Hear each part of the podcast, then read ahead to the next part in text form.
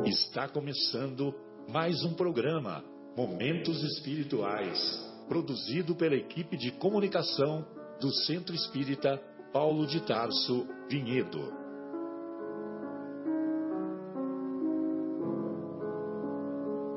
Se guardas contigo o estigma do sofrimento, indagando pela solução dos velhos problemas do ser e da dor, se percebes a nuvem que prenuncia a tormenta e o vórtice traiçoeiro das ondas em que navegas, vem conosco.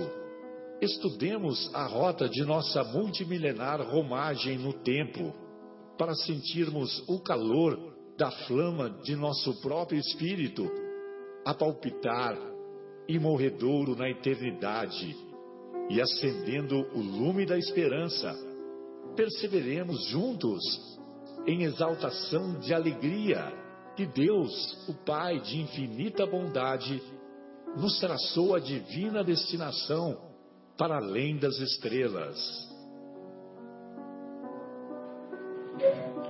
Boa noite, amigos ouvintes. Estamos aqui na Rádio Capela, começando mais um programa Momentos Espirituais, que é uma realização do Centro Espírita Paulo de Tarso, e é com muito prazer que hoje nós vamos é, estudar aqui amar o próximo como a si mesmo. Talvez é, um dos temas mais lindos e mais importantes é, do Evangelho, que está no capítulo 11 do livro O Evangelho segundo o Espiritismo. Esse livro ele ele agrupa os ensinamentos do mestre por assunto, ao invés de aquela daquela agrupamento por capítulos e pela sequência da vida do mestre que a gente vê nos evangelhos é, tradicionais. Então o Allan Kardec ele reúne é, nos capítulos os temas que são afins, né? Então a gente vai ver às vezes num só capítulo do Evangelho segundo o Espiritismo várias passagens de Jesus que estão dizendo mais ou menos a mesma coisa, né? que estão dentro do mesmo assunto, para que a gente possa é, nos aprofundar mais naquele tema. E mais do que isso, Allan Kardec fez questão de colocar nesse livro somente os ensinamentos morais do Mestre, deixando de lado as polêmicas, como por exemplo certas realizações, certos é, milagres discutíveis, é, assuntos que não são é, o primordial para o nosso enobrecimento de alma, né, para a nossa evolução espiritual. Então, esse é o foco do Evangelho segundo o Espiritismo, que é a transformação moral. Por isso, ele é, se apega aos ensinamentos morais do Cristo. Bom, então eu gostaria, é, em primeiro lugar, de, né, dando boas-vindas ao João que está aqui, né, ao Guilherme, e mandando um abraço para os amigos que não puderam vir hoje, como a Sônia, o Marcelo, o José Irmão, os dois Marcos que participam conosco. É, eu gostaria de é, aproveitar o momento e fazer uma leitura para a gente se situar, né, saber qual que é a mensagem do Evangelho que está por trás do nosso estudo de hoje. Então vamos lá. Isso que eu vou ler está em Mateus, capítulo 22, versículo 34 a 40. Os fariseus, tendo sabido que ele tinha feito calar a boca aos saduceus, reuniram-se, e um deles, que era doutor da lei, veio lhe fazer esta pergunta para o tentar: Mestre, qual é o maior mandamento da lei? Jesus lhe respondeu: Amareis o Senhor vosso Deus de todo o vosso coração, de toda a vossa alma e de todo o vosso espírito. Esse é o maior e o primeiro mandamento: amar a Deus. E eis o segundo, que ele deu agora, que é semelhante àquele: Amareis vosso próximo como a vós mesmos. Toda a lei e os profetas estão contidos nestes dois mandamentos. Então a gente vê que o próprio Cristo pegou dois ensinamentos que estavam em locais distintos das Escrituras e os juntou aqui num único tema, assim como faz Allan Kardec, né?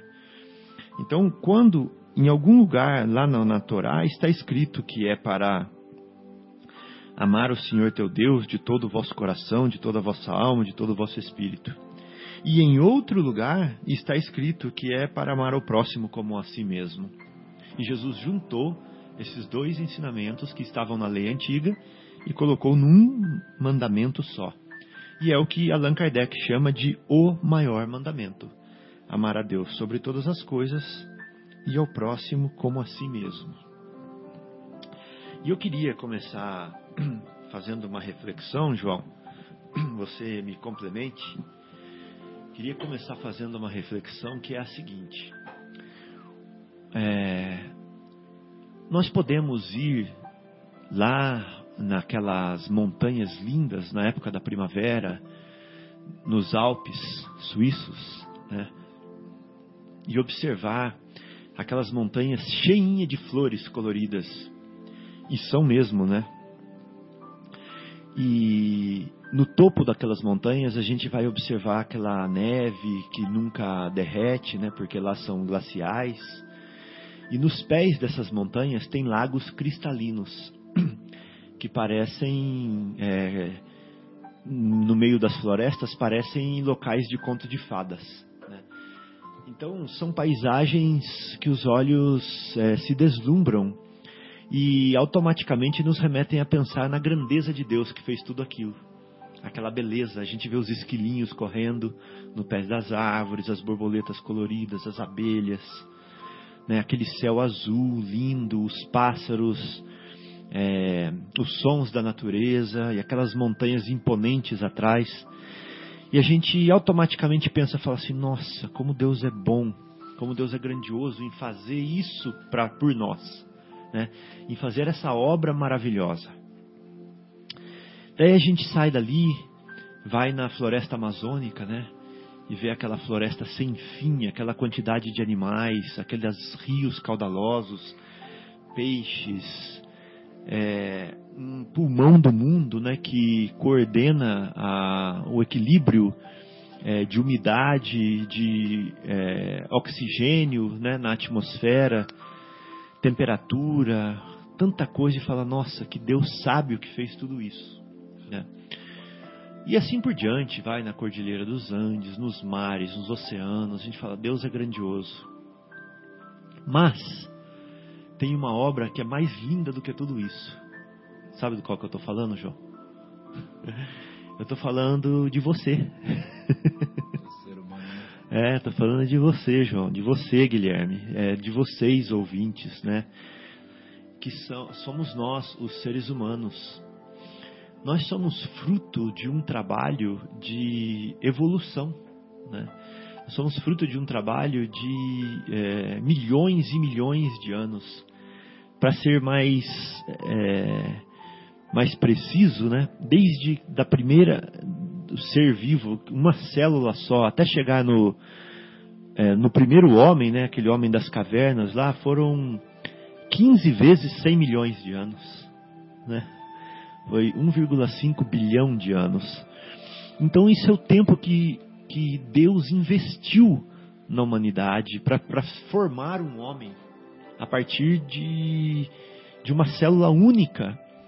Isso foi se desenvolvendo no planeta Terra, passando por diversas cadeias evolutivas, minerais, depois vegetais, e depois animais, e depois hominais, né, para chegar em nós. Então é uma, um investimento muito grande que Deus fez. Quando a gente analisa a história de Adão e Eva, né, que é tudo, que é uma história muito simbólica, muito rica, muito cheia de ensinamentos é, maravilhosos, nós vamos ver que isso aconteceu segundo o próprio relato bíblico e a revelação do, do livro dos Espíritos, há quatro mil anos antes de Jesus. Né?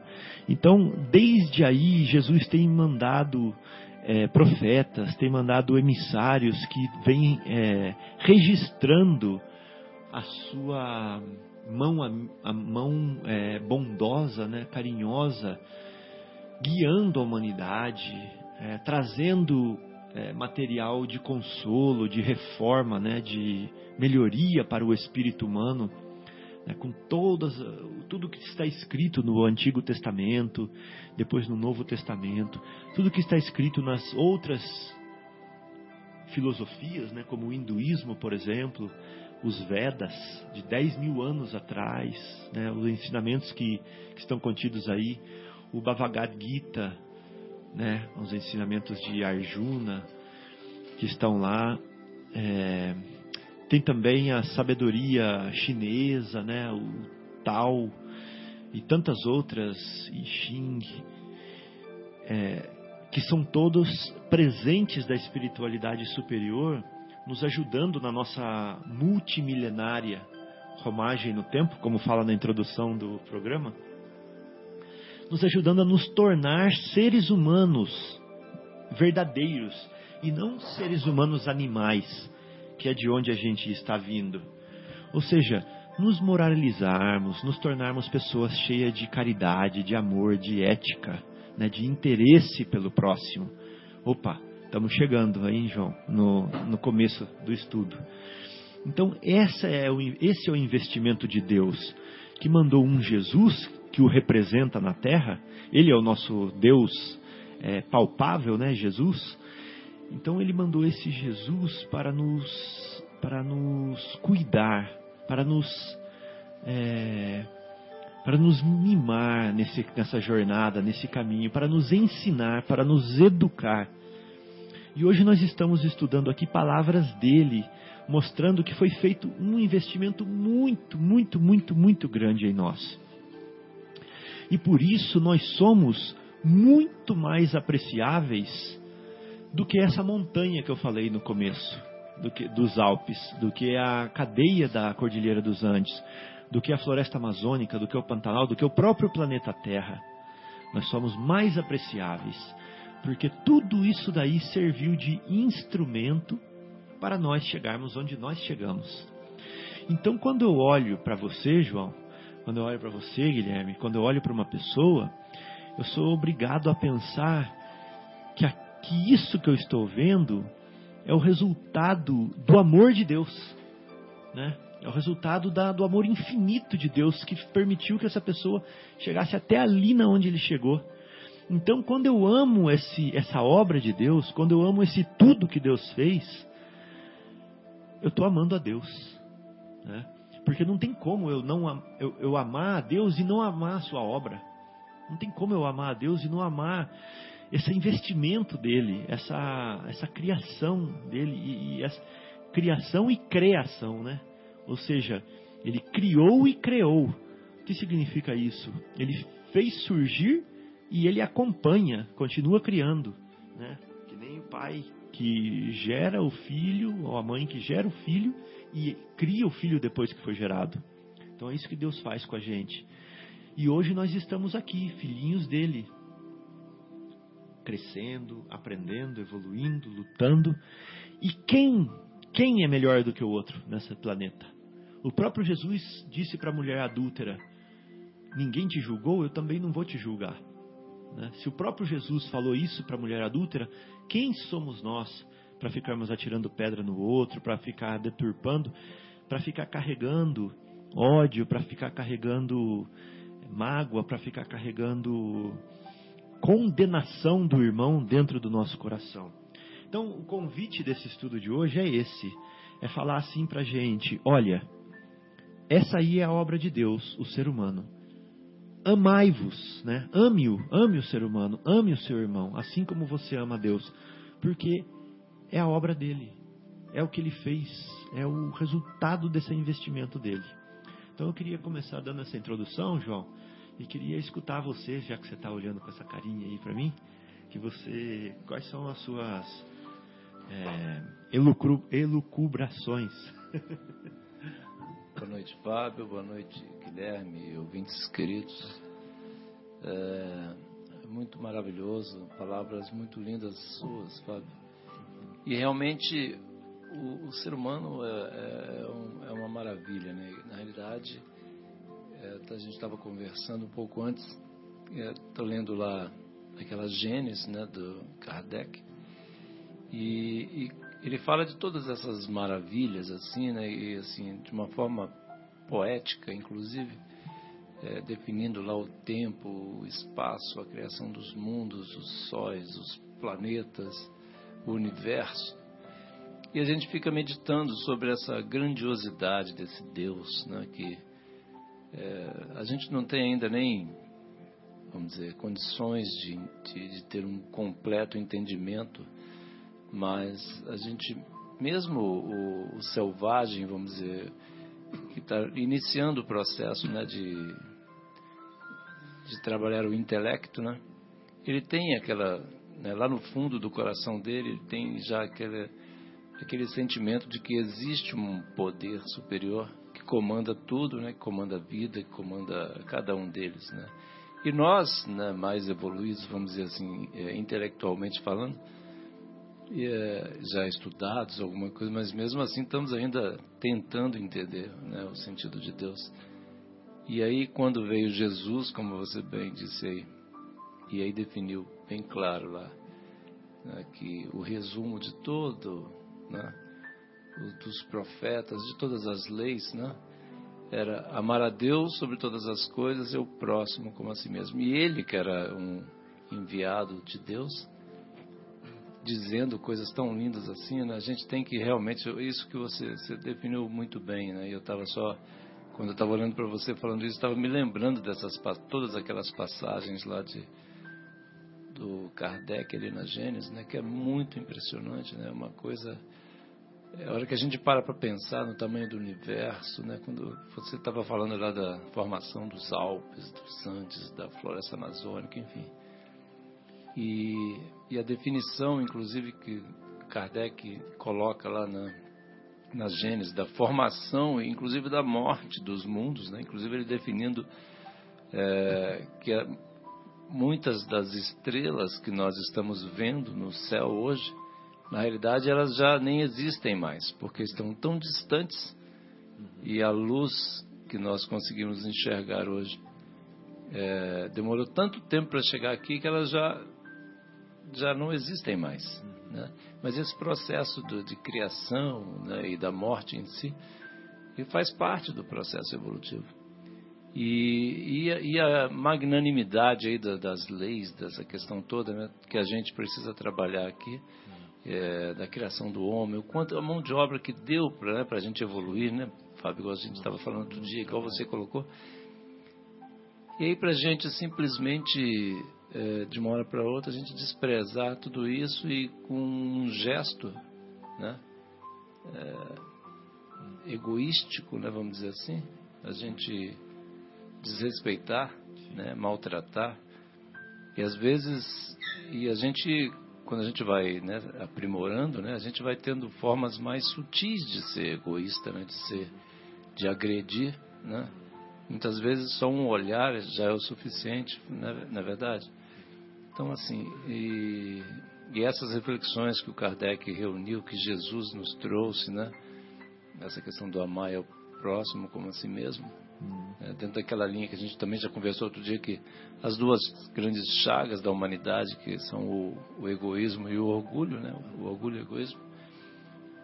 E aí, dentro desse egoísmo, quando a gente pega e desrespeita tudo isso aí que Deus fez, toda essa maravilha que é o corpo humano, né, que a gente conhece muito bem, que você falou aí muito bem, e simplesmente a gente desrespeita tudo isso e agride, né, e, e com qual objetivo? Né? Na realidade é isso que é, é outro dia eu estava conversando com um amigo, até era, queria puxar essa, essa reflexão aqui também.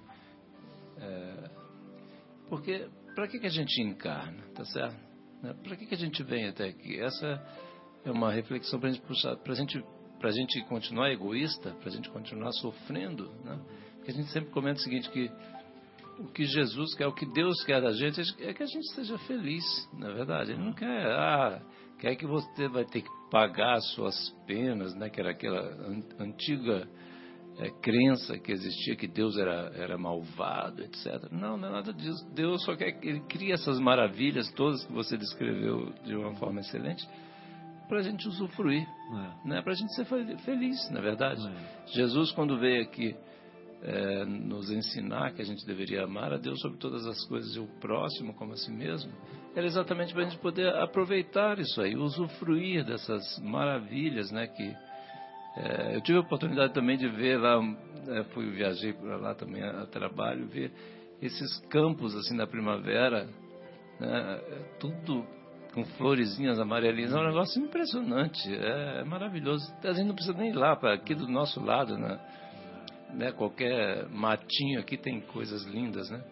Mas, enfim, então assim, qual o objetivo né, da, né, da gente ficar encarnando, reencarnando, né?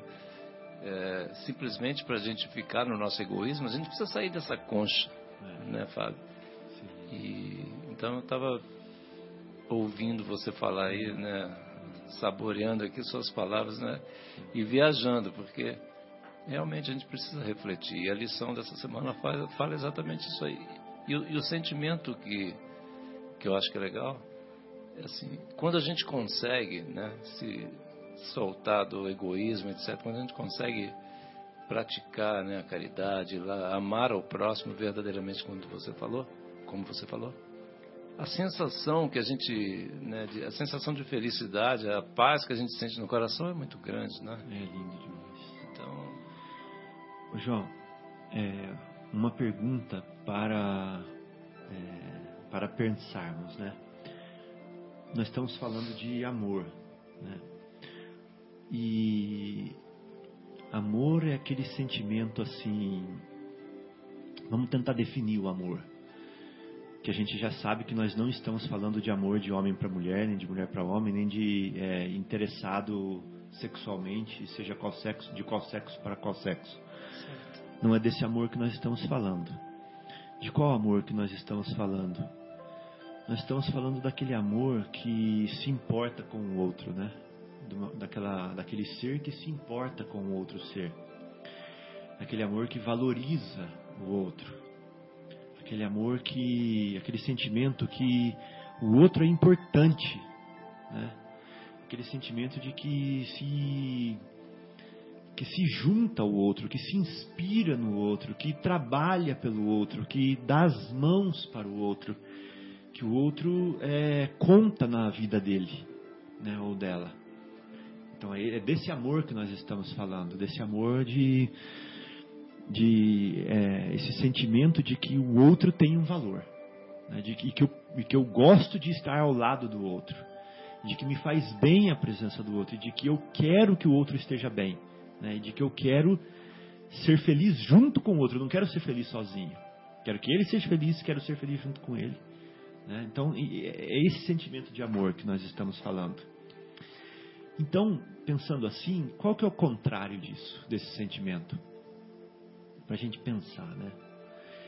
É, automaticamente a gente já vai já sai falando que o contrário de amor é ódio, né? É, fica uma coisa meio que É, parece que um é o contrário do outro, mas não é o contrário do é, outro. que normalmente é dito, mas não é É, verdade. não é, né? Porque o ódio é um amor doente. né? Por que, que o ódio é um amor doente? Porque o ódio também se importa com o outro. Também se importa. O ódio, só que de uma maneira adoecida. O ódio também é, se relaciona com o outro, só que de uma maneira adoecida, né? É verdade. Então o outro existe para o ódio.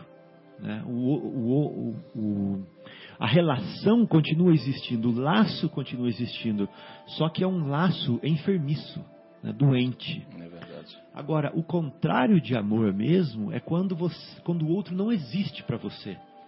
Quando você não dá a mínima para o outro. Despreza, né? Bulufas, o outro realmente não é um, é um nada. E o que aconteça com o outro pouco te importa. Né? Ele realmente não existe. E esse sentimento chama-se egoísmo. Né? Que é o que? É o ismo do ego. Ou seja, é a idolatria, né? é, a, é o exagero, né? é o foco no ego. No ego que é o eu. Né? Então, eu sou o centro de tudo. Eu quero para mim. Eu busco para mim. Eu me importo comigo. Eu valorizo a mim. Eu sou feliz comigo, né? Então esse é o sentimento que é o contrário do amor, é o egoísmo. E hoje, é, na nossa sociedade, aqui na sociedade brasileira, é muito fácil observar o egoísmo nos nossos irmãos e muitas vezes na gente também em diversas manifestações, né? Então, por exemplo, quando a gente vê um político corrupto, o que significa isso? Egoísmo, né? Por quê? O que ele faz? Ele se apodera dos bens possíveis em favor próprio, sem ao menos se importar se há uma pessoa numa fila de um hospital que está sem o recurso que ele está tirando para ele, se tem uma pessoa ficando sem educação que necessita para se tornar um ser melhor, sem a segurança, né, para poder andar nas ruas tranquilamente, para nunca se separar dos entes queridos por violência. Então, é uma pessoa tão focada em si mesma, tão ligada em si mesma, que os outros não existem para ela. É. Então, aí nós vemos, nós que estamos vivendo né, essas notícias no Brasil, essa situação política toda, nós estamos vendo um exemplo do poder de destruição do egoísmo. Né? O que ele faz com uma nação, por exemplo. E qual é a solução para isso? É o desenvolvimento desse, do que Jesus está nos ensinando: amor. Né? Amar o próximo, importar-se com o próximo.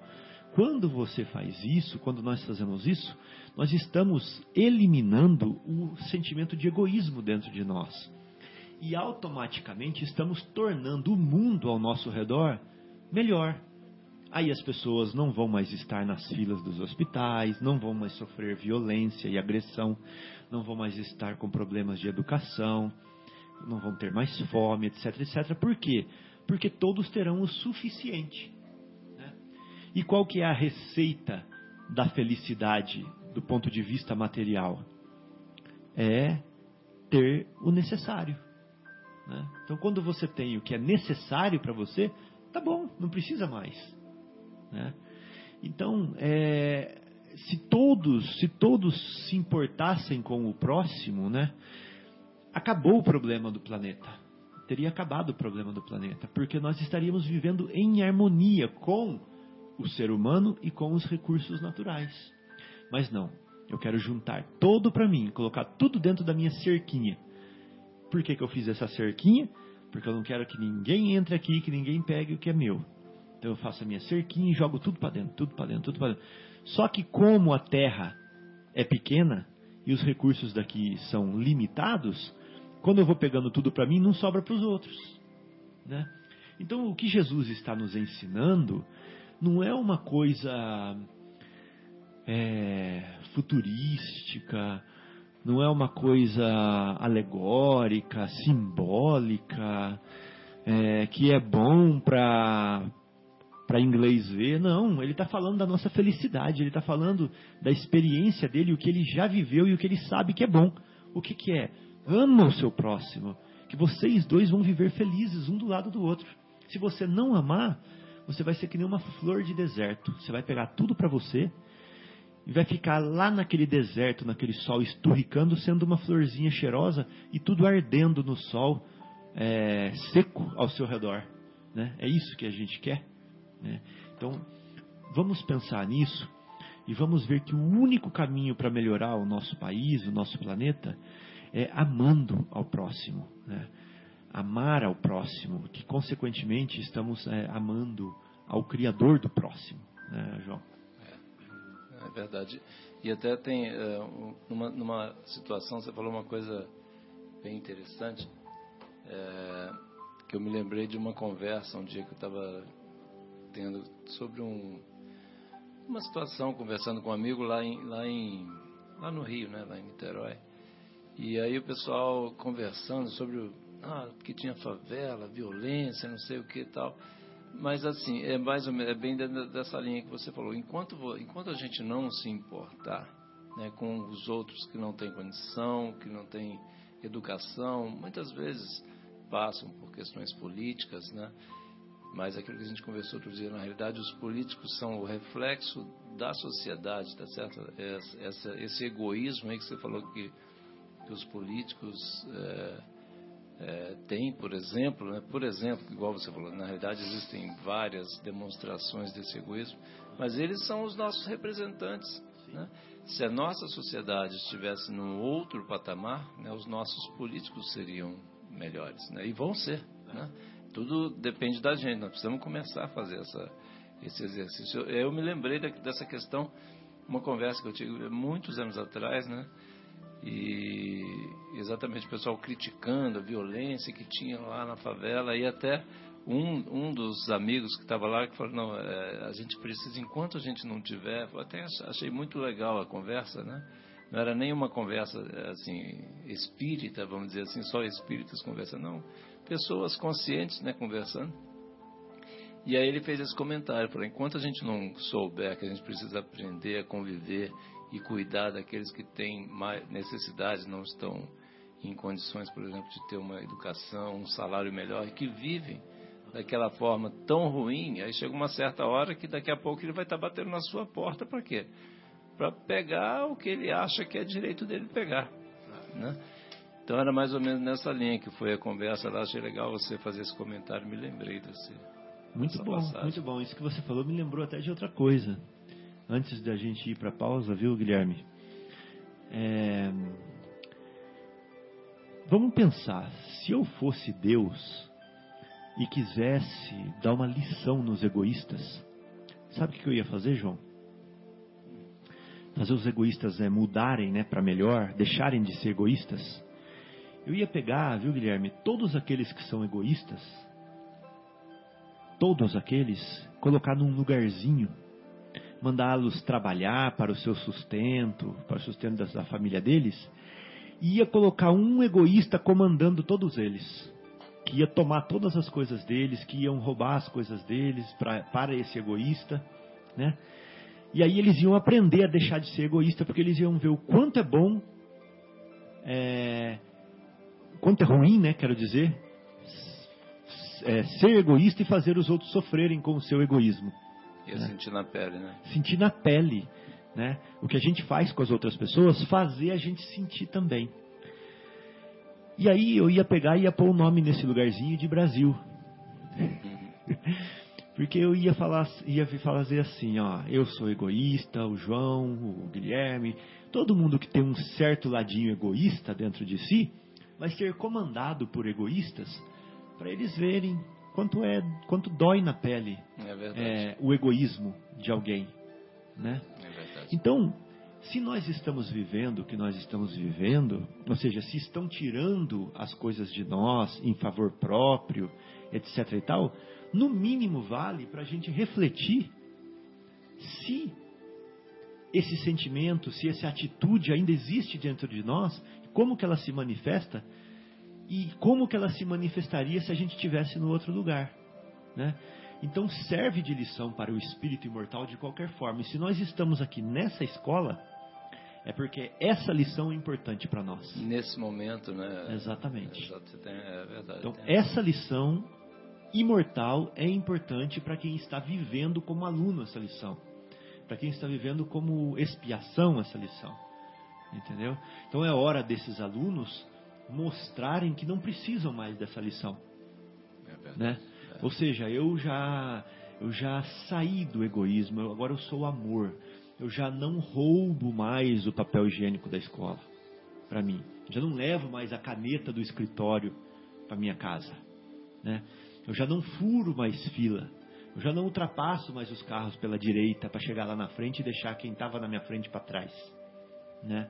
Eu já não não é, fico com o troco errado da farmácia mais, né? Eu já não é, gasto alguma coisa e saio sem pagar. Não faço mais essas coisas. Né? Então é, ou seja, eu já penso no outro, no, eu já penso na, na, no que é justo, no que é certo. Eu já pago os meus impostos, né? Mesmo sem ser obrigado, eu pago. Então quer dizer, tem muita coisa para a gente ir repensando revisitando dentro de nós para fazer para o bem de todos e não mais só para o nosso bem. Né? Então vamos pensar nessa escola que nós estamos matriculados agora e ver o que a gente pode fazer de melhor para todos os alunos ficarem bem. Lembrando que é só o amor que conhece o que é verdade. Capela 105,9, A Voz de Vinhedo. Esse programa ele é coordenado pelo Departamento de Comunicação do Centro Espírita Paulo de Tarso. Então nós estamos estudando aqui, né, é, o maior mandamento do capítulo 11 do Evangelho segundo o Espiritismo, que fala amar a Deus sobre todas as coisas e ao próximo como a si mesmo.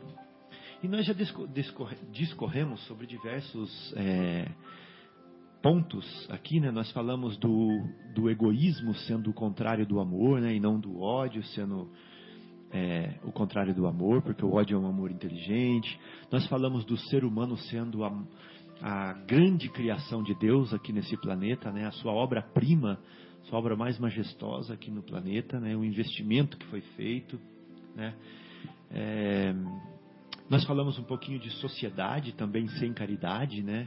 No que, que ela vira, né? Que é uma sociedade regida pelo egoísmo, o que ela vira, é, e no mal que isso traz para todo mundo. E agora, é, João e Guilherme, se vocês não tiverem nada para comentar, eu quero entrar num outro tópico. Pode ser? Claro. Eu queria entrar no tópico caridade sem fé. Né? Primeiro vamos falar da caridade. Qual é a diferença entre amor e caridade? Alguém de vocês sabe? Quer falar? Que... Fala, discorra aí. então, é, na minha uma humilde explicação, né, sobre isso, que a caridade é o amor em movimento, né? É, ou seja, eu tenho aquele sentimento de amor que emana, que exala de mim, mas quando eu faço esse amor é, entrar em ação, eu chamo essa ação do amor de caridade, né? Eu estou pondo o meu amor em prática. Estou né? pondo sentimento, fazendo o sentimento de amor é, virar ação. Então, é, é a caridade. Então, é, amor e caridade são. É, têm a mesma raiz, são a mesma essência. Né? Um é o sentimento e o outro é a ação que o sentimento provoca. Né? Mas por isso que algumas traduções é, tratam um e outro como se fossem a mesma coisa, porque a essência, a raiz, o âmago, o radical é o mesmo, né? Que é o amor, né? E, e eu queria é, fazer uma correlação aqui entre o amor e a fé, né? Ou seja, entre, ou entre a caridade e a fé. Né? Por quê? Porque é, o amor supremo, o amor absoluto, é o amor de Deus pelas suas criaturas. Né? O amor que nós temos são é, fragmentos né, desse pequenino desse pequenino ser que nós somos é uma centelha de amor comparado com o amor de Deus que é um sol né? então é, o nosso amor centelha fragmento irrisório ele ele pode se potencializar se ele se ligar na fonte né? se ele se ligar na, na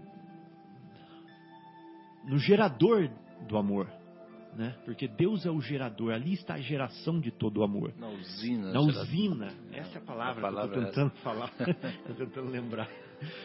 Então Deus é essa usina de amor e nós somos um, uma pilhazinha aqui, uma pilha, né? Então é como se a gente imaginasse assim, é, que essa pilha ligada na usina ela é mais potente, ela é duradoura, ela é eficaz. Então, como que nós vamos nos conectar a essa usina que é o amor de Deus para suprir a nossa falha de amor? Porque há momentos em que nós, como criaturas falíveis e pequenas, nós não conseguimos amar. Quer ver? Eu vou dar um exemplo aqui, ó. Por exemplo, aqui, ó. É, gesto educado, resposta gentil, ajuda oportuna, apoio providencial, informação atenciosa, palavra de estímulo, frase consoladora, tolerância em família, encorajamento amigo, iniciativa fraterna, conversa edificante, desculpa sincera, desinteresse real, né? Então, será que nós temos isso a todo momento? Será que nós é, que isso nasce da gente a todo momento, quando a gente está se relacionando com o próximo? É, é, muito difícil, né? A gente precisaria guardar um sol no coração para ser assim naturalmente. Né?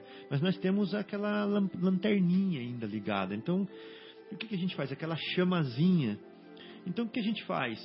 A gente conecta aquela lanterninha naquela, naquele sol que é Deus.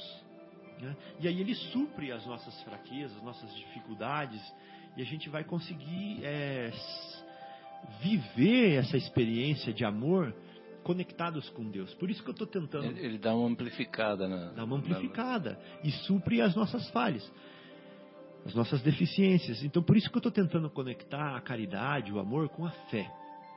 Por que a fé? Fé naquele sentido de fidelidade, né? Que eu gosto de falar, que eu aprendi com o Haroldo. Não fé no sentido de acreditar. Isso é fácil. Acreditar é dar crédito a, né? Então, dar crédito a qualquer coisa eu posso dar. A esse microfone que eu estou falando aqui, ó, muito bom, ó. Esse microfone, ele vai funcionar o programa inteiro. Estou dando crédito para ele, né? Mas não é isso que a gente tem que fazer de Deus somente. Nós temos que ser fiéis a Deus. Ou seja, nós temos que ter uma relação com Deus, uma relação de fidelidade com Deus. Como assim uma relação de fidelidade com Deus? Na hora que eu for trabalhar, é eu estar junto com Deus, ser fiel a Deus nessa hora do meu trabalho. Na hora que eu estiver passando por uma dificuldade, é continuar fiel a Deus nessa hora, ou seja, me relacionar com Ele e falar: Deus, esteja aqui ao meu lado, eu estou com o meu pensamento e com o meu coração em Ti. Estou trabalhando com você, estou junto contigo no meu pensamento e no meu coração. Então, em cada coisa que eu estiver fazendo, eu estou sendo fiel a Deus né? E, e estabelecendo esse relacionamento fiel, né? seja na hora da alegria, seja na hora da tristeza, seja na hora do vazio, seja na hora da dor, seja na hora da ganhar na loteria, seja na hora do abraço, da saudade, da, do regozijo por encontrar, ou seja, eu viver com Deus dentro de mim. Essa é a fidelidade. Então, assim, tudo que eu for fazer, eu estou sentindo a mão de Deus no meu ombro, atrás de mim e falando assim: Olha para frente, meu filho. Segue o seu caminho que eu estou aqui atrás de você, te, te, te, suportando, te dando apoio com as duas mãos no seu ombro. Vai por aqui, meu filho. Vai por ali, meu filho. Papai está aqui do lado, né? Tô te abraçando, tô junto com você. O que você acha dessa decisão que você vai tomar agora? Pensa bem, faça o que é melhor para você, faça o que é melhor para o próximo. Papai está junto com você sempre estarei do seu lado, nunca te abandonarei. Pronto. Aí está, né? O ser humano que é fiel a Deus tem esse Deus com as mãos no ombro dele. E ele seguindo e esse Deus andando junto com as mãos no ombro, mostrando o caminho, ajudando, amparando, apoiando. Então, com isso, você ganha uma uma confiança, né? Porque você troca o fio com ele, né? Toda hora você dá o fio para ele passar, ele passa o fio para você passar. Você vai fazendo aquele tricô lá, isso é confiar. Então você ganha essa confiança junto com Deus, né?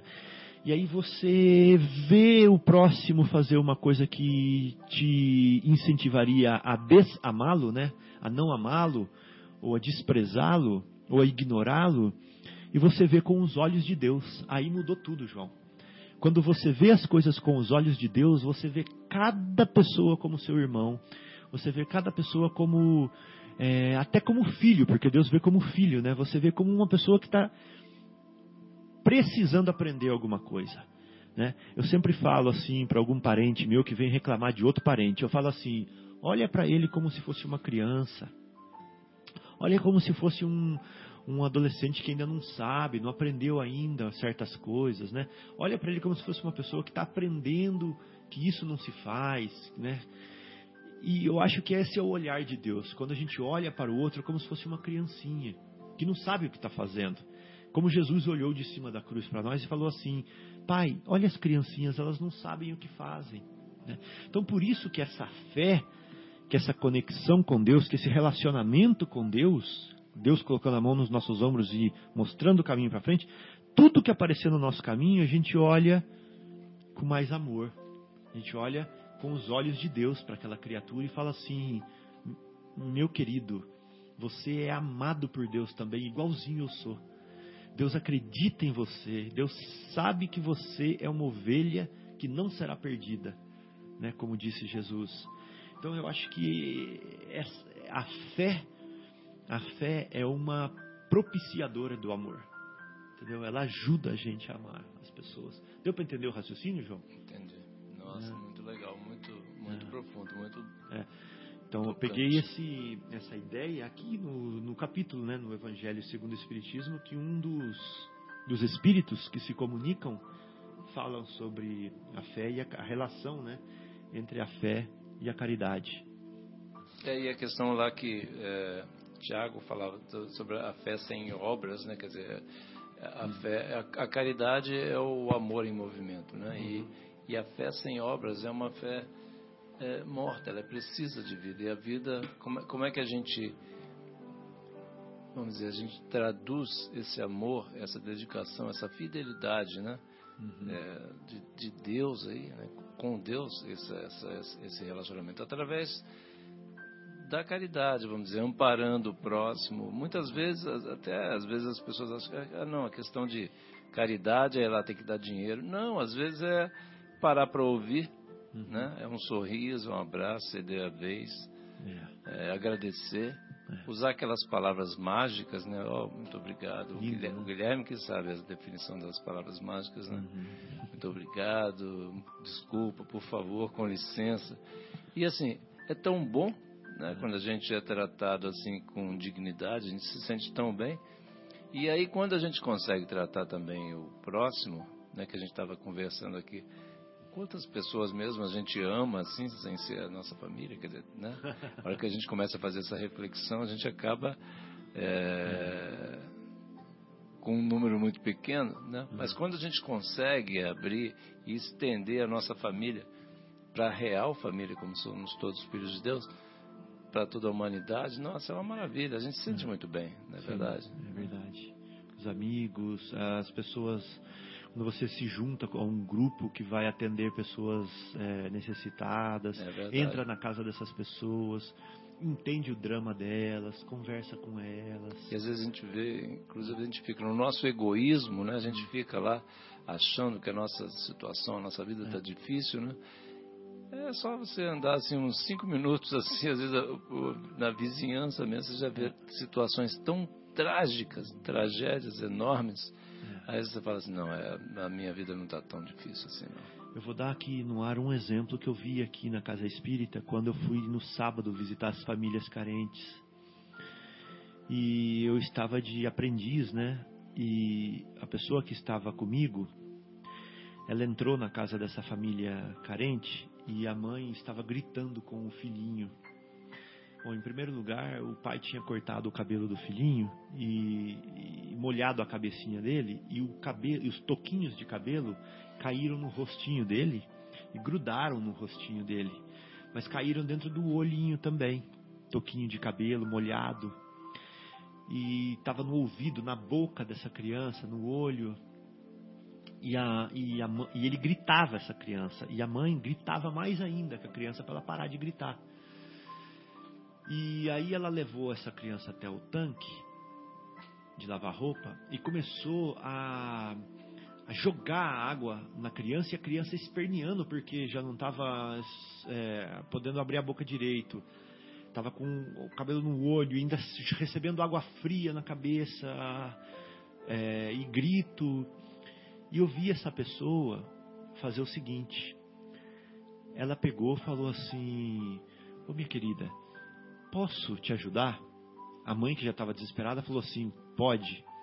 Aí ele pegou a criança no colo dele, molhou a mão dele no, na torneira, conversou com a criança bem baixinho e falou assim: Ó, vou passar a aguinha no seu olho para tirar os cabelinhos que estão grudados. Passou e a criança ficou quietinha, quietinha. Tirou, passou água no olhinho dela, passou água na boquinha dela, bem devagarzinho, foi falando com ela baixinho. A criança ficou quietinha, parou de gritar de desespero. Aí ele pegou quando a criança ficou toda limpinha, assim tal. Ele secou, abraçou e aí falou com a mamãe assim, falou assim, mamãe, quando a gente falar com as crianças, a gente fala baixinho, que daí ela fala baixinho com a gente também, né? Passa a mão com carinho no rostinho dela, tal. Essa lição, João Guilherme, ficou tão marcada para mim, mas tão marcada porque eu vi o amor se manifestando ali. Entendeu? Eu vi a caridade, ou seja, o amor em ação verdadeira ali. E eu nunca mais esqueci, porque essa pessoa podia estar na casa dela, assistindo televisão, TV a cabo, e não sei o que, fazendo, sabe, passando na piscina, não, não, não sei aonde, o sábado à tarde dela, mas ela estava lá na casa de uma pessoa assistida, ela estava com o nenê dessa criança no colo, passando a mão úmida no rostinho da criança, conversando com amor e com carinho com a mãe e com a criança.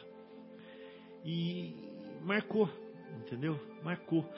Aí chega às seis horas da tarde, quem que no fundo da alma está mais feliz? Esse que ficou gastando o tempo, a vida e as oportunidades com prazeres efêmeros, ou esse que alimentou a alma no amor, né? Que participou, que viu o próximo sendo ajudado. Então, é, eu acho que esse exemplo serve para gente, para mostrar para gente aonde que a gente pode ir com o nosso amor, o que a gente pode fazer, né, com ele, fazer ele acontecer, fazer virar verdade. E aí eu queria ler aqui um textinho do André Luiz, do livro Vivendo o Evangelho, que, que fala assim, ó.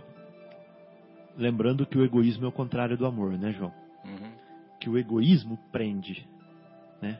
Quero tudo para mim, faço minha cerquinha, trago tudo para mim, então prende, certo? certo? E o amor liberta, liberta, porque ele abre a cerca, é né? Ele ele expande, ele avança, expande, é verdade, né? Então, olha só que interessante. Por que, que a gente quer ser egoísta se o egoísmo prende e o amor liberta? Não dá para entender, né, Guilherme? É uma é um, um paradoxo. É um contrassenso. Né? É um contrassenso. Tem mais, ó. O egoísmo agride e o amor consola. Por que, que o egoísmo agride? Que eu tiro de você para pegar para mim. Eu faço você sofrer para eu ficar bem. Né? Então ele agride. E já o amor não, ele consola. Por quê? Porque eu dou de mim para você e você fica feliz e eu fico feliz. E a gente insiste em ser egoísta. O egoísmo se retrai, ou seja, ele se fecha, se isola. E o amor convive, ou seja, vive com. Ele sai daquele ciclo é, solitário e vai viver com o outro. Né? Então ele convive. E por que, que a gente quer ser egoísta? Né? Então, o egoísmo deprime. Por que, que ele deprime? Porque eu me isolo dos outros, eu fico sozinho. Né? Enquanto o amor estimula. Ou seja, eu quero ver o que você está fazendo. O que você está fazendo me inspira a fazer também, me ajudar. Você quer participar, né? Você participar. participa mais. Olha é que lindo. E por que, que eu quero ser egoísta, João? É. Né? O egoísmo desanima e o amor reergue.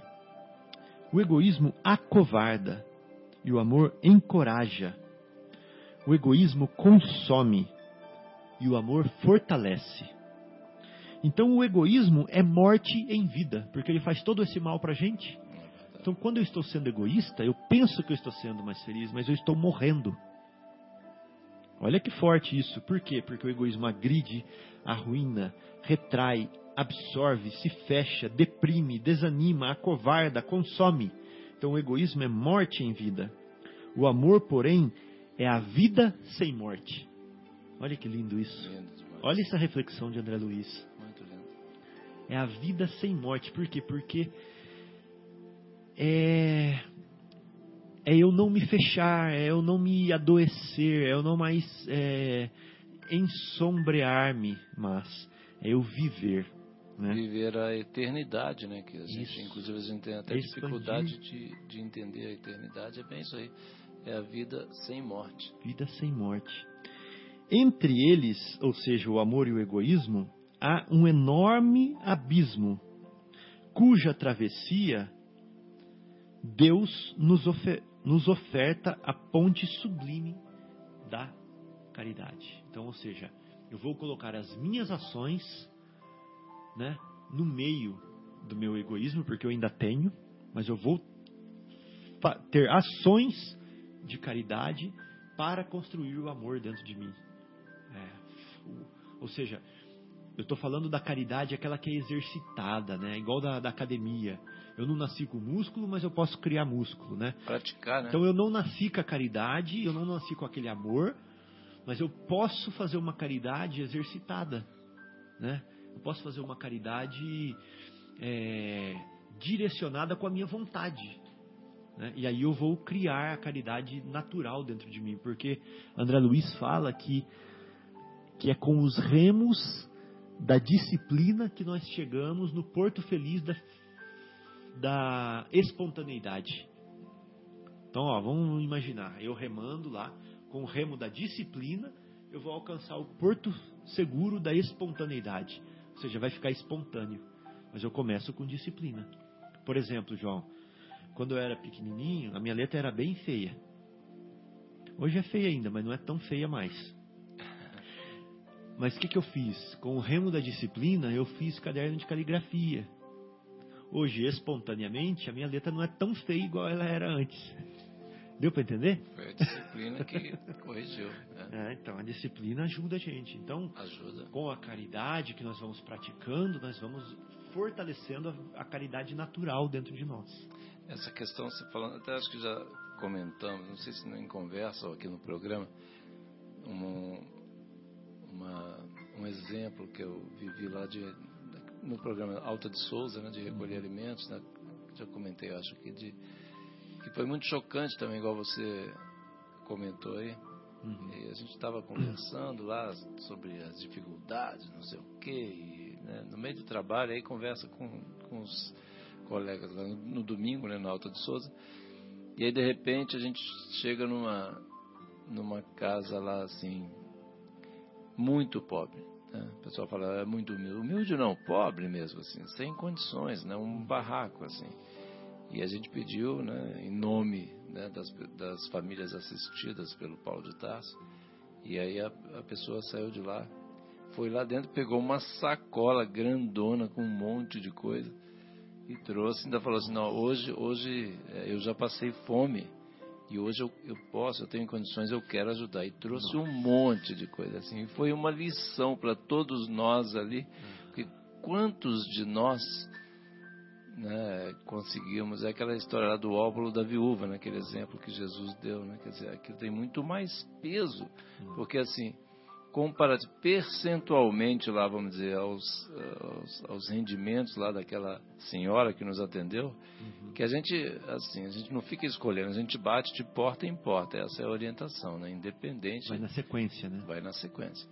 E aí eu fiquei até falando, será que a gente bate, coitado? Olha o estado da casa da, da pessoa aqui, uhum. né? Batemos, a, a pessoa veio com a maior das boas vontades e deu um monte de coisa. Incrível. E assim, é, olha que exemplo de fé né, que essa pessoa deu para cada, não só para ela, o, que, o bem que fez para ela, mas o bem que ela fez nos nossos corações. Nós que vamos lá assim, e muitas vezes assim, ah, com o nariz empinado, ah não, eu já pratico caridade, nada. Uhum. Né? A gente está fazendo um ensaio de, de, de, de, caridade, de ajudar o próximo, e veio alguém né, que já sofreu na pele. Ela disse assim, é, fala, eu já passei fome e hoje eu tenho condições de ajudar, eu quero ajudar quem está passando dificuldade. Cara, esse negócio é muito impressionante. Até hoje isso, isso me choca quando eu lembro. É lindo, João. Então quer dizer que essa lição que ela passou, né? Ela passou fome e hoje ela entende o que é ter fome, né? E por isso ela quer ajudar. Ela quer ajudar o irmão. Então, quantos de nós ainda vamos passar fome para a gente parar de se acumular nas nossas estantes, nos nossos armários, Exatamente. sem nos importarmos com o próximo, né? Para a gente entender. É isso aí que a gente estava é. falando, essa questão do egoísmo, né, é. né, Fábio? É, então, por isso que nós precisamos de muitas experiências ainda, né? Muitas, muitas vidas para a gente poder aprender todas essas experiências. Então, João, é, só para fechar, é, bom dia, boa sorte, por favor, com licença, obrigado, queira desculpar, tenha bondade, um momento, por favor. é, sucesso, com prazer, sempre às ordens, não há de quê, não seja por isso, posso ajudar, estou à disposição, conte comigo, siga em frente, fique à vontade, seja bem-vindo, vá com Deus, né? Então, tudo isso é para a gente é, agir com educação no trato cotidiano, mesmo que seja difícil gostar de todo mundo, né? Já é um bom começo a gente fazer isso. É verdade. Né? São os remos. É. é. Como? São os remos. São gemos? Remos. São os remos. Ah, são os remos. é verdade, é um exercício que a gente faz, né? Então, é, essa expressão de gentileza é o remo que o Guilherme está falando. A gente, já vai, a gente vai chegar lá. É esse, o remo, por exemplo, a gente controlar o que a gente fala, uhum. é, já é, é, um treinamento para a uhum. gente modificar o que a gente sente. Isso. Né? Conforme a gente vai controlando, deixando de ser agressivo, gritar, etc e tal, a gente vai mais para frente, quem sabe numa uma ou duas encarnações lá para frente, a gente vai deixar de sentir é. aquela vontade de fazer isso. Mas pelo menos a gente não está fazendo, a gente já melhorou. Já parou gente, de dar vazão. Não, a gente tem que, na realidade, assim, a gente tem que reconhecer, né, aquela questão do, do auto perdão, né? Uhum. A gente tem que é, que reconhecer que alguma coisinha a gente tem melhorado. Tem um monte de coisas, né, para melhorar, mas a gente uhum. tem que inclusive se a gente não se incentivar, para a gente não desistir, não, é, nós precisamos seguir em frente. E quando você estava falando, Fábio, do, do, de Jesus sendo nosso Pai, que pega na mão, que nos abandona, não nos abandona nunca, que nos trata como filhinhos, né? Eu me lembrei daquela, acho que é um poema que tem, né, de pegadas na areia, que às vezes a gente acha que naquela hora mais difícil Jesus nos abandonou, né? E a história conta que quando ele olhou na praia, justamente nos momentos mais difíceis da vida dele, ele só via um rastro enquanto que nos outros via o, as pegadas dele e também de Jesus. E Jesus veio explicar então que justamente naqueles momentos, meu filho, mais difícil foi justamente os momentos que eu te carreguei no colo. Então o rastro era de Jesus. E segurando a gente no colo. E quantas vezes a gente mesmo aqui não fica às vezes se perguntando, é, por ser um programa que vai ao ar tarde da noite, né? A gente às vezes fica se questionando se a gente continua ou não continua. Por várias vezes a gente fez essa reflexão. E eu esqueci de pegar o nome da pessoa, mas tem 10 minutos que tocou o telefone aqui do ouvinte, é, tocado pelas palavras que você estava falando e agradecendo. Então não sei o nome do ouvinte, mas fica aqui a nossa gratidão pela, pelo elogio e a nossa gratidão por saber que a gente está tocando o coração de alguém nessa hora. E vamos ouvir então. Mais uma vez, estamos aqui é, transmitindo o programa Momentos Espirituais da Rádio Capela, FM 105,9, A Voz de Vinhedo. Esse programa ele é uma realização do Departamento de Comunicação do Centro Espírita Paulo de Tarso. E hoje nós estamos estudando o capítulo 11 do Evangelho segundo o Espiritismo, cujo título é O Maior Mandamento, que quer dizer amar a Deus sobre todas as coisas e ao próximo como a si mesmo. Nós já discorremos sobre diversos tópicos aqui. Nós falamos é, da relação entre antagônica, né, entre egoísmo e amor. Nós falamos da grande criação de Deus que é o ser humano, a sua grande obra, a sua obra-prima. Nós falamos da caridade é, relacionada com a fé. Nós falamos do que acontece em uma sociedade a, sem, é, em falta com a caridade. Né? E nós temos ainda é, alguns tópicos para discorrermos e eu queria convidar então o João a dar prosseguimento. Eu, Fábio, eu queria. A gente comentou aqui sobre a questão é, que às vezes a gente fica parando para pensar, né? A gente estava refletindo sobre se a gente ama, quantas pessoas além da nossa família a gente ama, até você falou dos amigos, etc e tal. Uhum. E aí tem uma reflexão do André Luiz aqui, né, que ele nos dá aquele passo a passo de como, como é que, como fazer para mudar esse coração. Ah, e ele tá. fala assim, do egoísmo em família, né, do mesmo livro lá do Vivendo o Evangelho, é, volume 1, ele, egoísmo em família. Ele diz assim, anote é, sua conduta na intimidade doméstica né? Para a gente anotar a nossa conduta na intimidade doméstica. Certo. Como é que a gente está se ver portando? como a gente se É. comporta Então, dentro ele- de casa. Dentro de casa, exato. Com as pessoas que a gente tem certeza que ama, né? É. Porque a gente não sabe as pessoas de fora, mas assim, em casa a gente ama. Mas assim, Uhum. dialoga com os filhos, mas o que lhe interessa. Ah, então quer dizer que a gente fala com os filhos, mas só aquilo que está no nosso Só o interesse. que está no interesse. O que, que na- quando na realidade, né, o exemplo de amor, caridade, a gente tem que ouvir primeiro, né? O que, Aham. que, que o filho quer falar, o que, que a esposa quer falar. né? Isso. E o que é bom para eles, que que é bom. é, e não pensando em mim, né? Não também. só naquela questão do ego, do ego falando Uhum. mais alto, como você mesmo disse, né? Isso. E lá também ela ouve a esposa, mas faz o que quer. Ah. Quer dizer, né? Então ouve só pro forma, aquela história né, para inglês ver como você Ah. diz, só que na realidade vai lá e faz o que quer. Mas eu faço o que eu quero, e não o que, que é quero. preciso ser feito. Exato. né? ou, ou o que ela quer, O que ela- eventualmente. É, né? claro. O que custa? Uhum. Né? Não custa, né? Conversa com a família, mas não aceita contenda. Ou, ou seja, a gente tem que prevalecer sempre. O que eu falo é que é a lei. O resto, É. essas coisas que a gente fala, né? Que, é, é, é, do- a gente estava comentando sobre os políticos, né? Nossos legítimos representantes, todos Aham. eleitos e tal. E o que, que eles são? Reflexo dos nossos sentimentos, né? Quer dizer, Sim. é mais ou menos nessa, nessa linha. Conversa com o eleitorado, Aham. mas na hora depois vai lá e faz o que quer. É, Né? Não tem aquela questão das promessas de, de, de, de campanha? Aham. Depois, das, depois que foi eleito, acabou. Agora já não vale É. mais.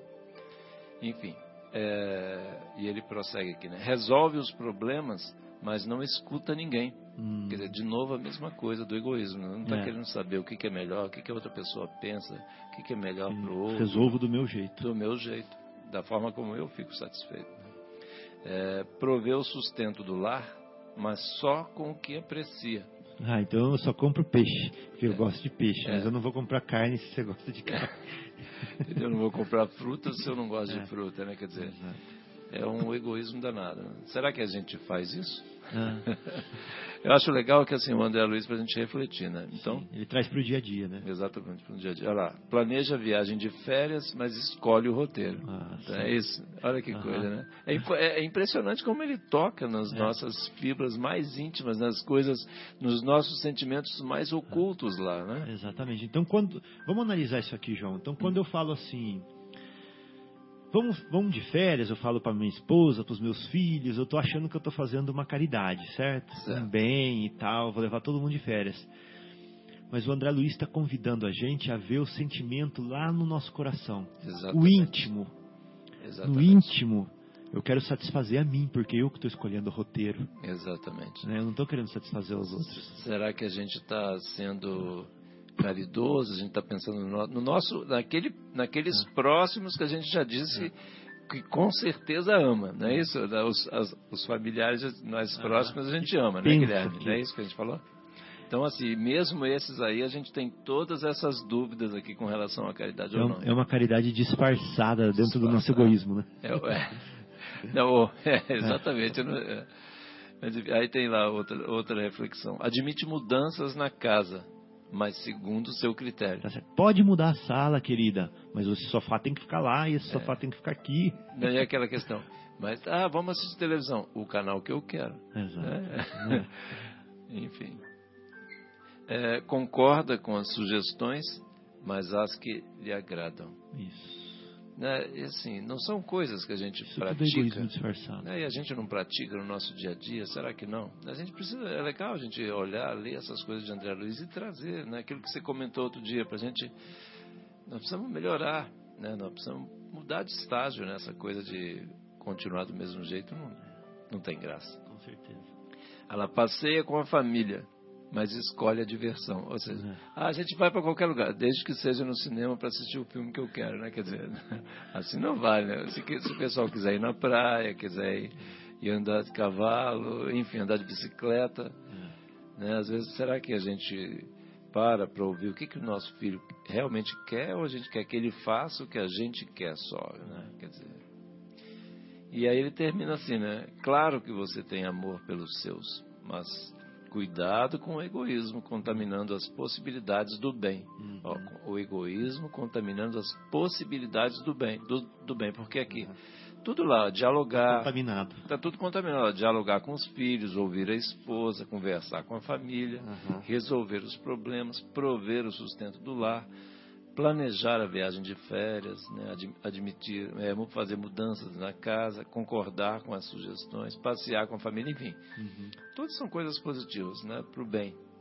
Mas assim, com o egoísmo disfarçado, igual você, É. você comentou, né? Então, olha lá, o pão é essencial na mesa. Contudo, ao sofrer o ataque do mofo, embora continue a ser pão, é nocivo ao uso. Nossa, que Olha- legal. Olha que imagem forte. Então quer dizer, ele Mesmo- está comparando assim, por exemplo, ó, vamos pegar aquele exemplo da viagem de férias onde você escolhe o roteiro, né? Uhum. Então, você escolher a viagem de férias é o pão que você está oferecendo. Uhum. Mas você enche ele de mofo quando você escolhe o roteiro. Exatamente. né? Ou seja, na verdade não é isso que é o mofo, é o sentimento que faz você fazer isso. O que sentimento, é o mofo, exatamente, exatamente. né? É. Ou seja, é o sentimento de egoísmo pensando somente em você. E olha que eu- aquela história da possibilidade do bem, né? Uma oportunidade enorme de fazer o bem. Você tem até aquele, aquele vamos dizer, aquela, aquela vontade, aquele desejo assim de fazer alguma coisa, mas aí na hora de executar acaba fazendo errado, né? Não Uhum. pensa, não abre o coração para enxergar, fala, será que a gente está vendo, prestando atenção no que a esposa quer, no que o filho quer? Isso falando dos mais próximos, né? A gente sempre falar no vizinho, né? às vezes no cachorro do vizinho, né? o cachorro que eu digo cachorro mesmo, né? não chamando o vizinho de cachorro, pelo amor de Deus. Às vezes a gente fica lá, ah, vou lá, puta, vou matar o cachorro, só fica latindo, não, coitado do cachorro, né?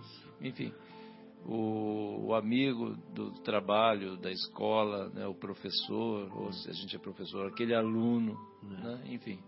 A gente precisa amolecer esse nosso coração e pensar mais nesse próximo aí Hum, que Jesus nos sugere. é verdade. E isso falando dessas pessoas que convivem conosco, né? Nesse exemplo. Tem as pessoas também que a gente encontra na rua que não convivem conosco, mas que a gente não tem um, uma- um sentimento de repugnância por elas e nem nada. Simplesmente elas não existem pra gente. É. Que são quem?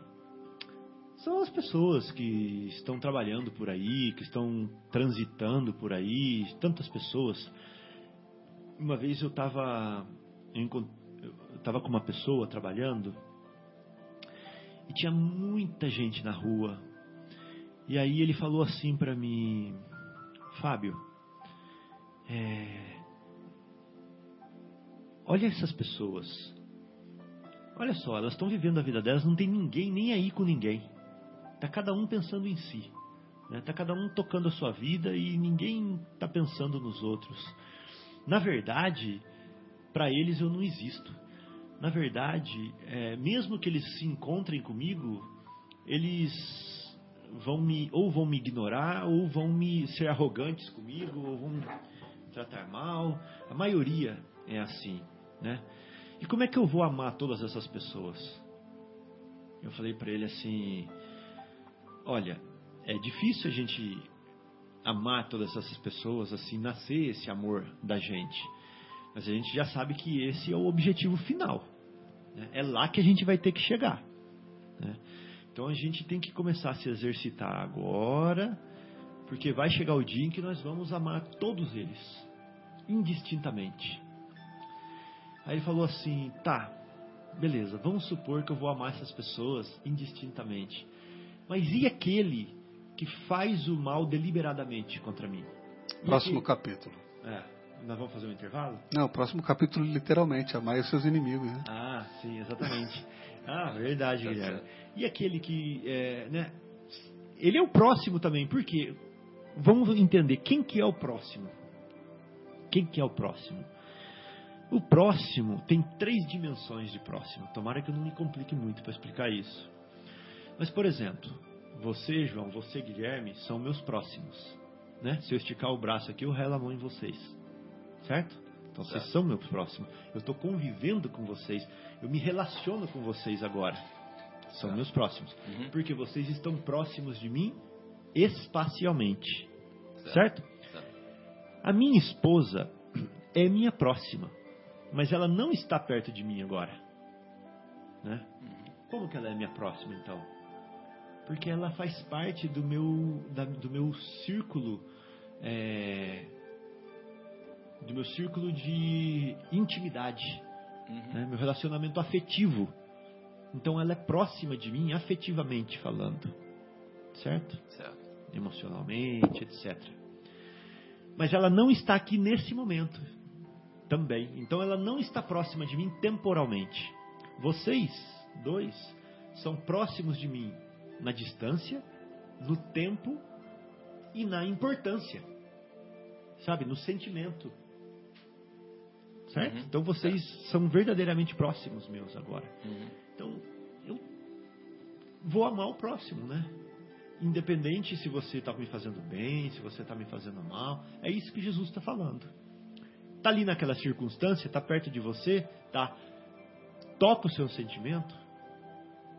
Tem que tocar de alguma forma, ou de uma forma ruim ou de uma forma boa, entendeu? Então aquela pessoa é o próximo seu. Você olhou para ela, tal, não sei o que, virou o próximo seu ali. Então, mesmo que seja um ato é, ruim que essa pessoa faz para você, etc. e tal, Jesus recomenda amar essa pessoa. E parece muito difícil amar esse próximo, não importa quem ele seja, né? amar esse próximo. Parece uma coisa muito difícil, mas o que nós temos que colocar na cabeça para a gente, como uma introdução para o próximo estudo, é o seguinte: que essa pessoa está matriculada na escola da vida. né? Ela está matriculada na escola da vida, assim como eu. E a vida, que é uma escola, traz ensinamentos para ela mudar para melhor. E esses ensinamentos às vezes são ocultos a mim. Então lá ele dá o exemplo da mulher adúltera. Vai saber aquela mulher adúltera, né, que está tirando, que está destruindo uma família para poder satisfazer algum desejo dela ou alguma coisa dela, vai saber a criação que ela teve quando ela era criança, né? Vai saber o desprezo que o pai ou a família deu para ela. Vai saber se ela já passou fome, né? Vai saber se os irmãos é, tiravam sarro dela, se isolavam ela, se abusavam dela de alguma forma. É, do- dos que tentaram É. ela. né? Vai saber das noites de arrependimento, de angústia ou de solidão que ela passa. Vai saber o tormento que é a vida dela com os, os amigos espirituais entrando na mente dela, é, incitando esse tipo de sentimento e de pensamento. Comportamento. Então, ou seja, ela vive situações da escola da vida que nós não conseguimos sondar. Dá para perceber? Nós não conseguimos sondar. Então, quem somos nós para não amarmos essa pessoa, mesmo assim? Né? Guilherme quer falar alguma coisa? Não, pode terminar o teu raciocínio. É. Não, eu estou praticamente terminando já, viu, Guilherme. Quem somos nós para julgarmos essa pessoa e separarmos ou falar assim e condenarmos dentro do nosso coração, né? E falar assim, ó, essa pessoa eu não amo, né? Então é só para a gente começar já a trabalhar isso dentro de nós e falar assim, tudo bem que eu não não desperto esse amor dentro de mim, mas o objetivo final é amá-la. Vai ser nessa vida, vai ser na outra, vai ser não sei aonde, mas um dia eu vou amá-la como Jesus a ama. Entendeu? Esse que é o que a gente não pode perder de vista. O objetivo final é amá-la também. Hoje eu vou me esforçar, vou fazer o melhor que eu puder. E quanto mais esforço eu fizer, mais mérito eu vou ter. E, e tem um detalhe super sutil. Vamos lembrar o que está falando, né? Amai a Deus sobre todas as coisas. E ao próximo, Como a si Como mesmo. assim mesmo. a gente esquece esse finalzinho, né? Que é muito difícil a gente ser tratado, por exemplo, de uma maneira melhor de como nós mesmos nos tratamos. Ninguém vai tratar a gente melhor do que a gente mesmo se trata. A gente não consegue amar ninguém se a gente não se ama, né? E se a gente for fazer uma reflexão, é, muito, muitos poucos de nós nos amamos de verdade, né? Ainda mais a gente que está estudando é, a doutrina espírita, ou qualquer cristão que tem um pouco de, de autoconsciência, olha para si e fala assim: Não, eu sou muito pecador, eu sou muito ruim, como, como que eu vou me amar? E sem se amar, você não consegue amar ninguém, ou no mínimo você vai amar os outros igual você se ama né? de uma forma bem, bem rudimentar, bem fraca ainda. Né? Então, a gente tem visto muita palestra ultimamente falando sobre o auto-perdão, sobre o auto-amor. Né? É que nem a máscara do avião que a gente falou outro dia, né? Quando cai, fala assim: primeiro põe a máscara em você, depois seja dos outros. Senão você desmaia. Você não vai conseguir botar mais a máscara em ninguém. Né? É, ele vai ficar vou, todo mundo sem a máscara. Vou dar uma, uma explicação para isso aí, Guilherme humilde, que é assim. Então eu tenho um juiz dentro de mim que te julga, que te analisa, que te condena, certo? Existe um juiz depreciativo dentro de mim, sabe? Que está vendo mal, que está condenando, que está julgando, que está matando o pecador, não o pecado. Que que esse juiz, quem que vai me julgar quando eu for rever, quando chegar o momento da revisão da minha vida? quem vai me julgar é esse mesmo juiz, porque é o juiz que vive dentro de mim. Porque a lei, ela não está escrita na Bíblia, ela não está escrita no Alcorão, ela não está escrita no Bhagavad Gita. A lei, porque tem gente que não tem acesso a esses livros. Então Deus sendo perfeito, Ele colocou a lei dentro de nós. Na onde? Na nossa consciência. No coração, né? É. Então, o nosso coração ou a nossa consciência, eles são o nosso juiz. E, é esse, e se esse juiz é depreciativo, degenerativo, julgando os outros, é o mesmo juiz que vai julgar a gente. Por isso que a gente não deve, que a gente tem que aplicar para os outros o que a gente aplica para a gente. Né? Ou seja, no, por isso que a gente tem que é, nos, ter o auto perdão, o amor próprio, etc. Porque com a mesma medida nós estamos aplicando nos outros também. Então é o mesmo juiz, é a mesma ser que está atuando para dentro e para fora de você. Né? Então tudo que você fizer para fora vai refletir para dentro depois. Com a medida que medirdes, será, serás medido. Exato, porque é o que está medindo? É o juiz que vive dentro de você. E é o mesmo juiz que vai te medir depois, na hora do, do seu julgamento, né? da sua reavaliação, da sua conscientização para mudar, é o mesmo juiz. Então vamos fazer o que com esse juiz? Em vez de ser um juiz depreciativo, degenerativo, destrutivo, Vamos torná-lo um juiz positivo. Um colaborativo. Juiz, né? É isso, colaborativo, construtivo. Né? Então, ao invés de você criticar, ajude. Ao invés de você censurar, corrija. Ao invés de você julgar, aconselhe. Ao invés de você condenar, socorra. Ao invés de você repreender, ensine. Que maravilha. Ao invés de você acusar, esclareça. Ao invés de você reprovar, explique. Olha que diferença. É... Ao invés de você desmerecer, encoraje. É, são, são, são graus distintos, é muito mais sublime, né? Muito mais sublime ser positivo. Não incrimine, auxilie, não discuta, resolva. Olha o juiz positivo Nossa. aí dentro de você. Então não seja juiz do próximo, Guilherme, mas faça alguma coisa em favor dele. Olha que lindo.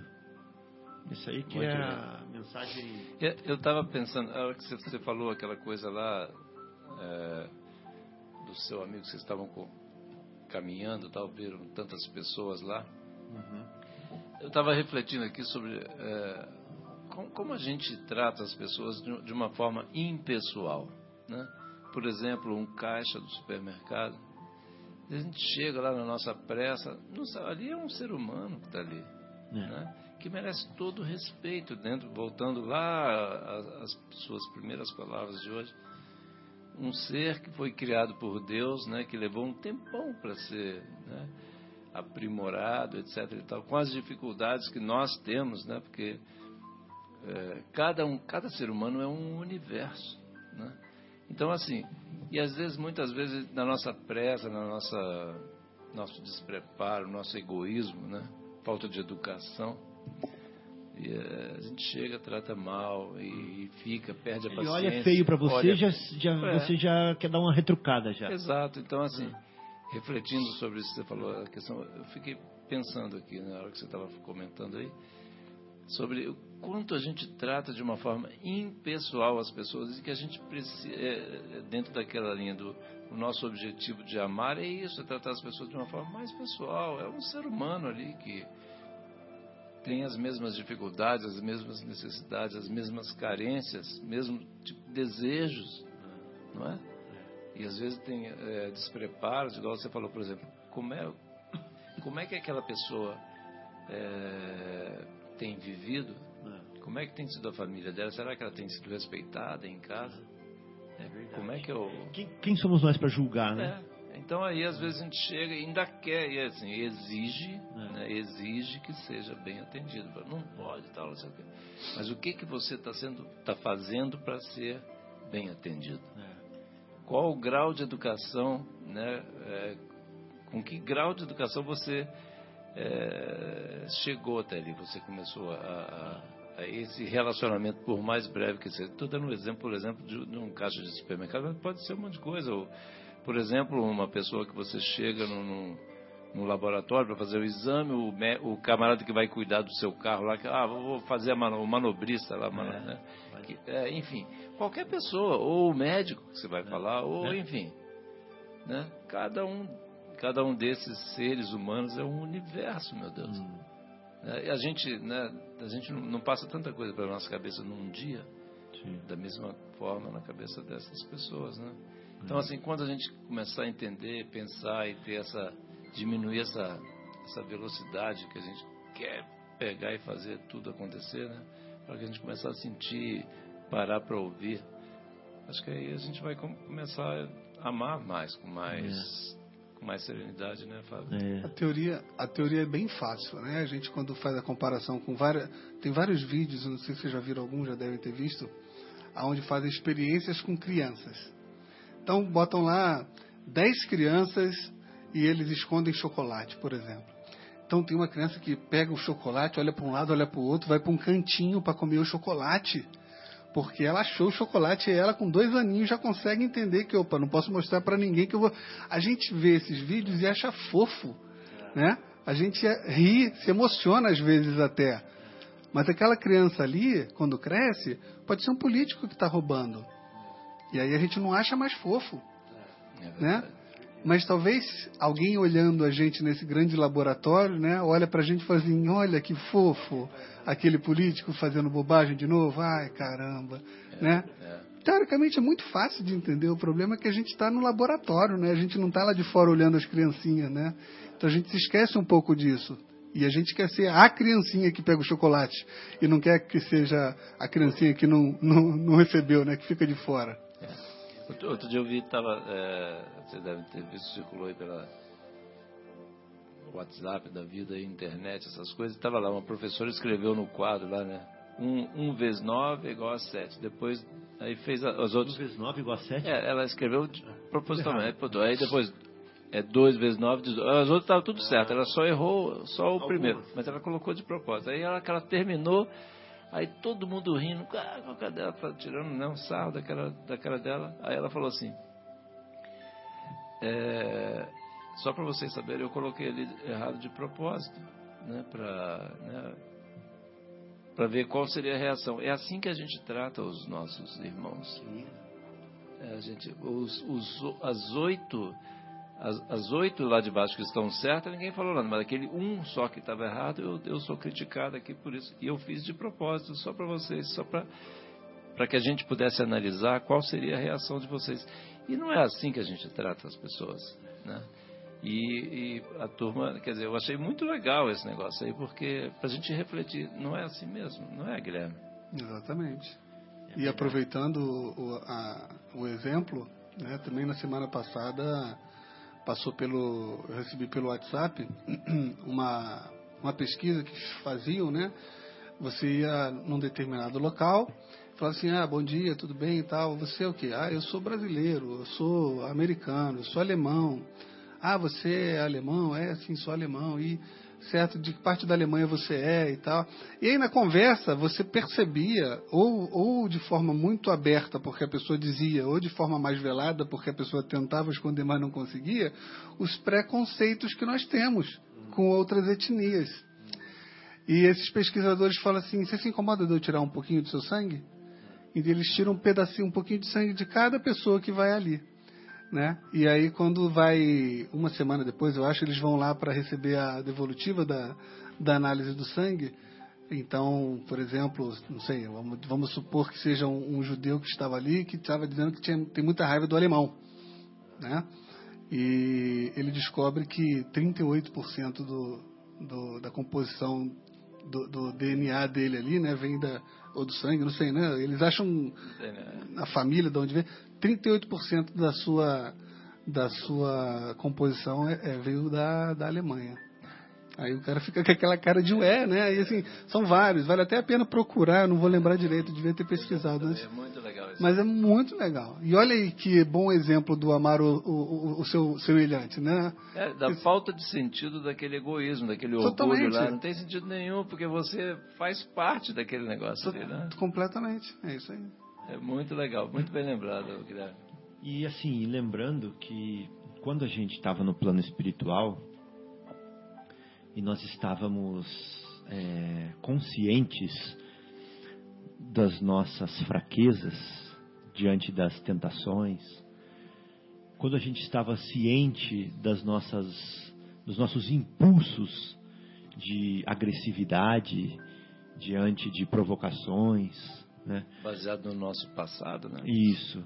Então, no plano espiritual, é, quando nós nos estudamos, nos avaliamos e, e percebemos as nossas deficiências e etc., e, e, e, passamos a valorizar mais a escola da vida que nós passamos, né, quando estávamos encarnados, olhamos para trás e falamos assim: nossa, é, santas oportunidades as quais eu perdi, né, quando eu estava lá de poder ter reencontrado com fulano, de poder ter sido mais paciente enquanto eu estava na presença de ciclano, de poder ter sido mais amoroso, mais caridoso é, em tal momento da minha vida, de ter sido mais trabalhador em tal situação, de ter sido mais paciente. Agora eu vejo é, que todas essas características estão para serem desenvolvidas ainda dentro de mim. Eu preciso é, florescê-las, né? eu preciso é, incrementá-las. E para isso eu preciso de certas experiências, de certos estímulos que vão ajudar a desenvolver essas coisas dentro de mim. Então você pede ajuda para seus tutores espirituais, você pede ajuda para, as, é, para o seu anjo da guarda, para os seus protetores, é, para Jesus, que te ilumine, que te ajude a ter essa oportunidade novamente de vir até aqui e viver certas lições que vão te promover na escala evolutiva, né? ou seja, que vão te ajudar a se transformar de uma pessoa, por exemplo, preguiçosa em uma, trabalha, em uma pessoa trabalhadora, ou em uma pessoa negligente para uma pessoa mais é, com mais entendimento, com mais é, dedicação, porque as experiências da vida vão te ensinar certas coisas. Então a gente estando do lado de lá, quando a gente consegue essa oportunidade de voltar e traça um plano de vida é, é, interessante e cheio de esperanças para esse novo laboratório, né? A gente faz promessas para as pessoas que ficam do lado de lá, que nos amam e que vão nos ajudar desde lá. A gente fala assim: olha, eu vou voltar melhor. Né? Essa é a única promessa que a gente faz. Eu vou voltar melhor. Então a gente está aqui nessa vida agora, nesse laboratório, vivendo essas experiências, com um único, único, único propósito, que é voltar melhor do que nós viemos. Né? Então tudo o que nós estivermos fazendo na nossa vida que não for para esse propósito é desvio de rota, é desvio do caminho, é perda de orientação, perda de rumo, perda de farol. Né? Então, vamos sempre pensar nisso. Né? Se Jesus deu o farol para gente, se Ele deu o norte para seguir, que é amar ao próximo como a nós mesmos e amar a Deus sobre todas as coisas, vamos sempre lembrar que ele falou isso porque ele quer que nós voltemos melhor do que nós entramos, entramos aqui. Então, a ideia é todo momento que nós estivermos nos relacionando com Deus, nos relacionando com a nossa vida, vivendo aqui, vamos estar focando em melhorarmos. Se não for para isso, nós vamos estar é, perdendo tempo. Então, quando a gente for mudar de casa, comprar outro carro, quando a gente for viajar, quando a gente for é, estudar, quando a gente for descansar, seja lá o que for, vamos sempre lembrar que o objetivo da nossa vida é nos melhorarmos. Né? E aí a gente não vai perder o sentido, não vai perder o rumo. Eu fiquei pensando nisso que você comentou aí, ah, pô, podia ter feito isso, podia ter feito aquilo. Sempre quando a gente faz alguma coisa em desacordo com essa com esse objetivo que você comentou, depois a gente carrega, a gente volta pesado porque a gente carrega o remorso. É uma coisa extremamente ruim, né? a culpa, o remorso. Então, assim, por outro lado, quando a gente faz de acordo, né? quando a gente consegue é, se libertar do, do orgulho, egoísmo, etc., é muito mais leve, é muito mais agradável, né? muito mais prazeroso, é leve, porque você não leva peso nenhum. Né? Inclusive o Emmanuel, ele cita, eu estava lembrando, se eu não me engano foi o Emmanuel, esqueci o livro que ele comenta, que a forma mais sublime de amor né, é a amizade. Porque a amizade, né, ela não cobra, não cobra ela assim, fica feliz quando o outro está bem, ah, passou na prova, nossa, comprou um carro novo, sabe, fez isso, conseguiu, ah, tá namorando, tá bem, pô, que legal que você tá assim. Então, assim, a hora que a gente conseguir ser amigo de todo mundo, né, vai ser, é, vai ser esse, esse mundo novo, esse futuro aí que a gente está buscando. E realmente, né, quer dizer, quem de nós aqui não tem um amigo que sempre quando lembra, né, eu tenho né, amigos assim que eu lembro né, desde a época de, de, de criança tal. Falei, nossa, e me vem um, um, sentimento positivo, gostoso aqui de lembrar. Só de lembrar, assim, já, né, é. já, já vem aquela sensação gostosa. Quer dizer, é esse tipo de amor leve, suave, solto, que não fica cobrando, né, é. disputando, né? que gosta de brincar, de sentar e conversar, né? Por isso essa questão é lindo, que, o, que o Emmanuel comentou e eu, eu acho realmente é muito muito interessante. Né? Bom, legal, viu, João? É, então, eu acho que o programa foi muito proveitoso, foi muito gostoso. Acho que nós conseguimos é, trazer para dentro dos nossos corações o sentimento, um pouquinho né, do sentimento de Jesus, quando ele falou amar ao próximo como a si mesmo e a Deus sobre todas as coisas. Né? E Queria então só desejar um bom final de semana para todos os ouvintes, para vocês que estão aqui e tentar visitar um sentimento de amor assim por vocês, pela, pela nossa família aqui desse planeta e me comprometer, né, a essa fidelidade com Deus e a esse desejo, a esse ímpeto de melhorar sempre para voltar melhor para o lado de lá. Então, um abraço para todos, fiquem com Deus. Boa noite a todos, foi um prazer, obrigado pela oportunidade, agradecendo a Deus aí pela bendita oportunidade aqui de, de estar aqui conversando, aprendendo aí com, com, com a doutrina e com palavras tão lindas, né, que são que vem até aqui. E foi um prazer enorme. Mandar uma, queria mandar um abraço para todo mundo, todos os ouvintes, para os nossos queridos aqui presentes. E, e desejar um excelente final de semana a todos. Fiquem com Deus. E aqui é o Guilherme, também desejando a todos um bom fim de semana. E até sexta-feira que vem, se Deus quiser.